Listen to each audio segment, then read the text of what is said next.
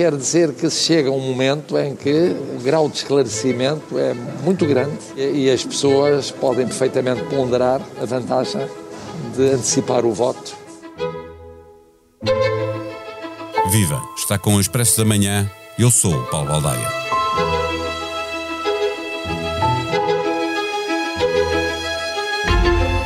Antes dos debates começarem, já depois das autárquicas e da disputa interna, o PSD estava a recuperar caminho em relação ao PS, mas ao entrarmos em 2022 e na maratona de debates, a tendência inverteu-se e os socialistas voltaram a ganhar distância na corrida com os social-democratas. A luta pelo terceiro lugar mantém-se e algumas sondagens revelam que essa luta pode até não se circunscrever ao Chega e ao Bloco de Esquerda, os dois partidos deste campeonato com melhores resultados nas intenções de voto, mas não é de excluir, atendendo às margens de erro, que esse lugar possa vir a ser ocupado pelo PCP ou mesmo pela Iniciativa Liberal. O PAN, agora parceiro preferencial de António Costa, não tem revelado grande potencial de crescimento e o CDS vai ter de fazer uma campanha muito forte para contrariar as previsões de não eleição de qualquer deputado. Falta um debate entre os nove líderes esta segunda-feira nas televisões e outro nas rádios na terça, a que Rui Rio deverá faltar por impossibilidade de agenda e falta de acordo para participar a partir de Bragança ou ser substituído por outro dirigente do PSD olhar para a frente, tentando perceber em que forma chegou cada um dos partidos à campanha oficial, conversamos com a jornalista do Expresso, Ângela Silva. Mais de um milhão de clientes já têm contas valor BPI. Contas multiproduto. Uma solução com um conjunto de produtos e serviços para gerir o seu dia a dia e sempre acessível através da BPI App ou do BPI Net. Saiba mais em bancobpi.pt. Viva Ângela Silva. Eh, depois dos debates televisivos que tiveram excelentes audiências e que levaram, aliás, o Presidente da República a considerar que já há muito esclarecimento e que muita gente pode antecipar o voto, as caravanas fizeram-se à estrada. A pergunta que dá o título eh, a este episódio e que te faço a ti é a campanha para convencer indecisos. Acabou ou está agora a começar? Não acabou nem está a começar, está, está a meio. Acho que os, os debates foram seguramente importantes para levar as pessoas para já a, a consciencializarem-se que vai haver eleições, porque lembra-te, há 15 dias atrás, se calhar estava tudo a leste. Portanto, os debates foram importantes, levaram as pessoas a aterrar na realidade que vão ter que ir a votos e, por outro lado, expuseram de uma forma muito eficaz as propostas dos diversos partidos e isso seguramente teve um efeito mobilizador. Agora, eh, as sondagens também dizem que ainda há muitos indecisos e, portanto, eu acho que os 15 dias de, de estrada vão ainda ser bastante decisivos para que as pessoas firmem as suas convicções, as suas opções e, e, por isso acho que quer para, sobretudo para Rui Rio e para António Costa, acho que a campanha vai ser tão ou mais decisiva do que os debates. Eu, eu, eu tinha para te perguntar, a propósito das pessoas poderem já ter toda a informação de que necessitam, embora não tenham decidido, poderem uhum. estar a refletir sobre ela, é que os trabalhos de campo feitos até à véspera do frente a frente entre António Costa e Rui Rio, não portanto, esse embate. Eh, eh, as sondagens revelam que o PSD eh, sai pior do que entrou nesta maratona na, na, na TV. Rio pode ter perdido a oportunidade de se aproximar de Costa, de disputar taco a taco estas eleições, pelo que me dizes, entendes que não, que ainda é possível? Entendo que não, entendo que o Rio uh, não, não soube aproveitar os debates para jogar muito o jogo do voto útil. Eu acho que Rio foi seguramente uma estratégia, deve ter feito os seus cálculos. Rio aproveitou sobretudo os debates para mostrar que se ganhar as eleições consegue entender-se com os partidos à sua direita. Acho que essa foi a grande aposta dele nestes debates. Foi mostrar que havia uma solução de governabilidade à direita se ele ganhar as eleições. Ao contrário do PS, que não a tem à esquerda. É Exatamente, ao contrário do PS. Quer dizer, acho que ficou mais nítido, mais perceptível de que uh, uh, é fácil entendimentos à direita do que uh, à esquerda. E essa foi uma aposta de Rui Rio. Agora, acho que ele descurou um bocado a hipótese de desgastar António Costa, de disputar diretamente o eleitorado do Partido Socialista e de jogar o voto útil. E, portanto, tem agora 15 dias para virar a agulha e, e, e apostar na campanha mais de rua, no contacto mais direto com as pessoas exatamente com aquilo que me parece que foi um ponto fraco durante os debates. Eh, eh, Costa esteve nos debates concentrado em evitar perdas, com uma preparação muito profissional, muito rígido, aliás, eh, mas não fugiu nunca do guião. Rui Rio parecia mais genuíno, mais descontraído, mas também bastante mais amador, cometeu alguns erros nos debates, a começar pelo de, uh, o debate com o Chega, que, que, ficou a marcar os debates uh, seguintes.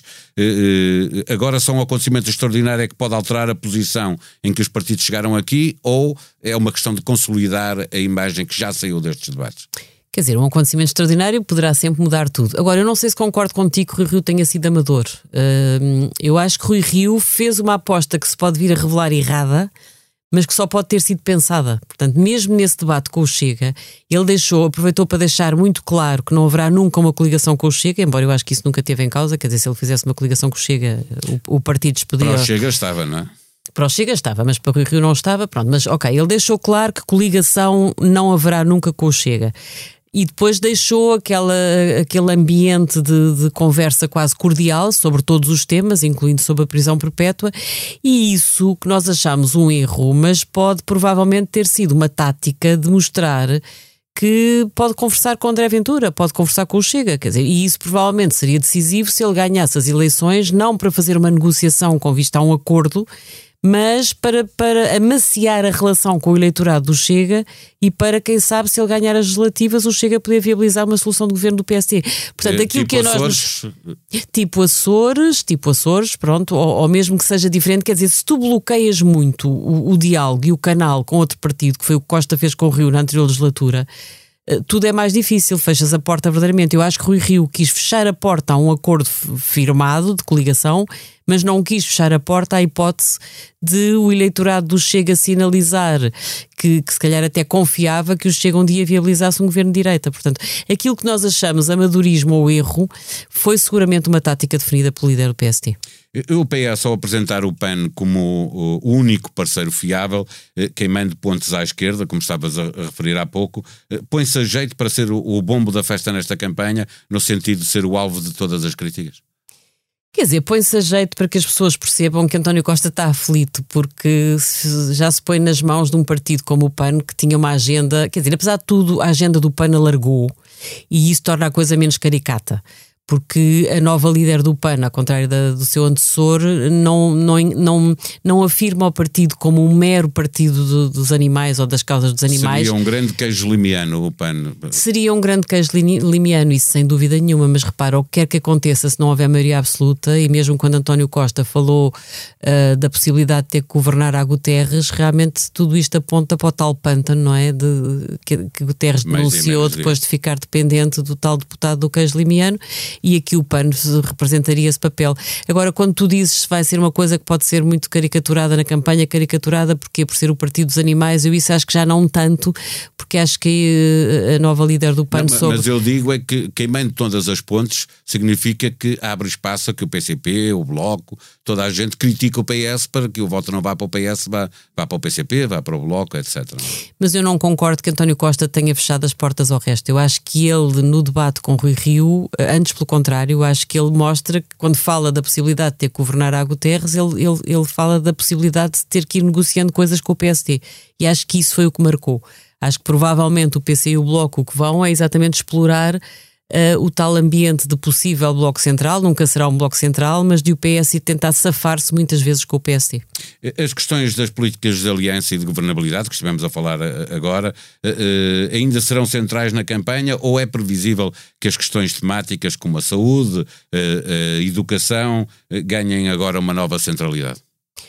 Acho que a questão da saúde vai ser fortíssima durante a campanha, até porque o Rio teve aquele, não sei se foi um deslize, mas quer dizer, pôr cá fora que numa revisão constitucional, que não vai haver revisão constitucional nenhuma nos próximos tempos, um, que defenderia ou queria, acha que se devia de refletir se deve-se tirar o tendencialmente gratuito da saúde da Constituição. Isso, claro que vai ser exploradíssimo pela esquerda e, portanto, a saúde vai ser um tema muito presente educação também e seguramente a política fiscal. Agora, eu acho que uh, o resto também vai contar, os arranjos, uh, as soluções de governabilidade para o day after, e vai contar porquê? Porque todos nós, nas pequenas sondagens que fazemos aqui no nosso dia a dia, com as pessoas com quem vamos falando, o que é que nós vemos? Vemos que há muita gente a fazer contas de cabeça. Há muita gente a dizer, ah, eu não acho que o Rio seja o líder que eu, que eu sonhava para o PSD, mas eu não quero que o Costa tenha uma maioria absoluta Ouvi as pessoas a dizerem: Ah, eu ia votar Chega, mas acho que o Chega perdeu nos debates e já vou votar Rio. Oh, quer dizer, eu acho que há muita gente a fazer contas de cabeça e acho que isso também vai contar. Há muito cálculo. Os debates aí foram, foram, foram úteis porque, como deram muita visibilidade aos vários partidos, o xadrez é um xadrez muito mais rico e isso leva as pessoas a pensarem nos vários arranjos possíveis. Por exemplo, a forma como Rui Tavares se afirmou nos debates, mostrando que pode ser também um, um parceiro para o Partido Socialista, eventualmente até substituindo o Bloco ou o PC, quer dizer, não em número, mas, mas depende das necessidades do PS. O PS precisar de menos para fazer um acordo no Parlamento. É óbvio que o Rui Tavares se, se, se apresentou disponível para isso. E, e, há pessoas que podem dizer: olha, uh, o Rui Tavares é um tipo que merece estar lá e provavelmente ajudaria a somar para uma solução à esquerda. Portanto, eu acho que as pessoas vão pensar muito também. Uh, antes de votar nos Nesta possíveis arranjos. arranjos. Alianças e governabilidade. Embora acho que o grande arranjo que as pessoas vão ter na cabeça antes de votar é pensar se querem ou não querem ainda dar uma maioria absoluta a alguém, se as sondagens continuarem a mostrar que o PS pode estar a, a três deputados de chegar lá e há outra coisa que eu não sei se as pessoas têm a percepção, mas provavelmente também vai ser eh, explicada, até por quem, quem comenta, quem, quem dá informação, que é uh, conseguir ou não uma maioria absoluta está muito dependente da distância entre o primeiro e o segundo partido mais votados e provavelmente as pessoas também vão achar, mesmo aquelas que não sentem grande motivação para votar em Rui Rio, sendo do centro-direita, mas provavelmente também vão pensar que se ele ficar muito maioria. distante do PS, é mais fácil a António Costa conseguir maioria absoluta. E, portanto, isso também pode levar. Eu acho que Rui Rio tem tendência e tem condições para crescer daqui até dia 30, porque há vários fatores que podem levar as pessoas a votar. Eh, antes da última pergunta, deixa-me corroborar dessa ideia, lembrando que em 87 a primeira maioria absoluta de Cavaco foi conseguida com 50% de votos uhum. para o PSD, 29 para o PS, portanto Sim. uma grande diferença. Na segunda, em 91, subiu um bocadinho, quase 51% para o PSD. E a diferença 28, continua a ser enorme. 28 para, para uhum. o, o, PS, e depois uh, a primeira e única maioria do PS em 2005 eh, por eh, José Sócrates foi uhum. 45% contra 28% uhum. do, de Santana Lopes. Ou seja, em todas essas três maiorias houve uma distância muito grande, quase 20 pontos ou superior a 20 pontos. Sim, por exemplo, António Guterres teve 44% e não conseguiu e não uma maioria absoluta exatamente porque o segundo partido estava muito próximo dele, não é? Portanto, essa distância também acho que pode ser refletida e pesar na decisão de alguns eleitores. Eh, finalmente, Ângela, fora da disputa pelo primeiro lugar e da capacidade de formar uma maioria parlamentar, eh, quem podem ser os grandes derrotados destas eleições e quem pode ainda vir a ser uma grande surpresa? A grande surpresa eu acho que pode ser Rui Tavares conseguir uh, ser eleito e até, quer dizer, ele teve uma, houve uma deputada do LIVRE, Joacine Catá Moreira, mas uh, isso não chegou para um grupo parlamentar. Acho que se o LIVRE conseguir eleger, por exemplo, dois deputados e ter um grupo parlamentar, isso seria uma grande surpresa e ter Rui Tavares no Parlamento, que é uma pessoa que eu acho que marcou e que se vê que tem um pensamento bem estruturado portanto poderia até enriquecer o debate na Assembleia da República. Coutinho Figueiredo também pode ser uma surpresa se o, se o Iniciativa Liberal subir, como as sondagens indicam.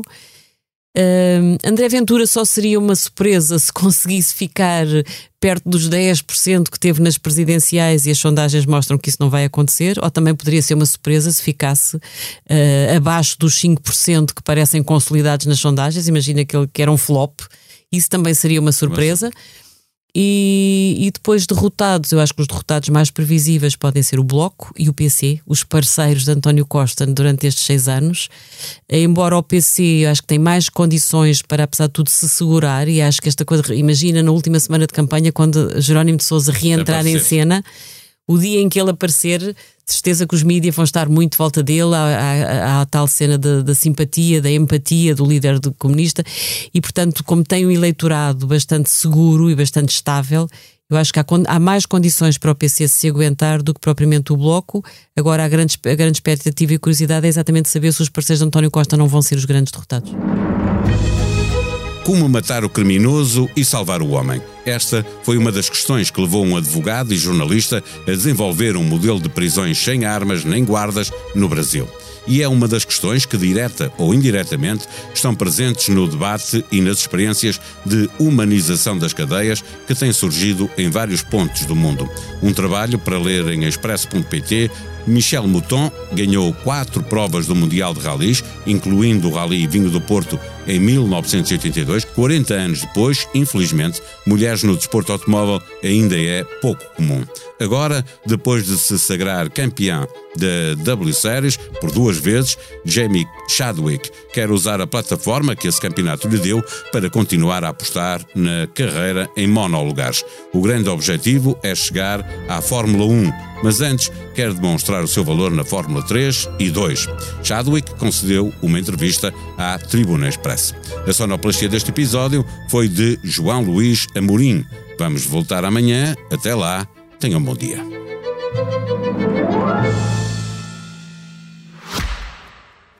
Mais de um milhão de clientes já têm contas valor BPI. Contas multiproduto. Uma solução com um conjunto de produtos e serviços para gerir o seu dia a dia e sempre acessível através da BPI App ou do BPI Net.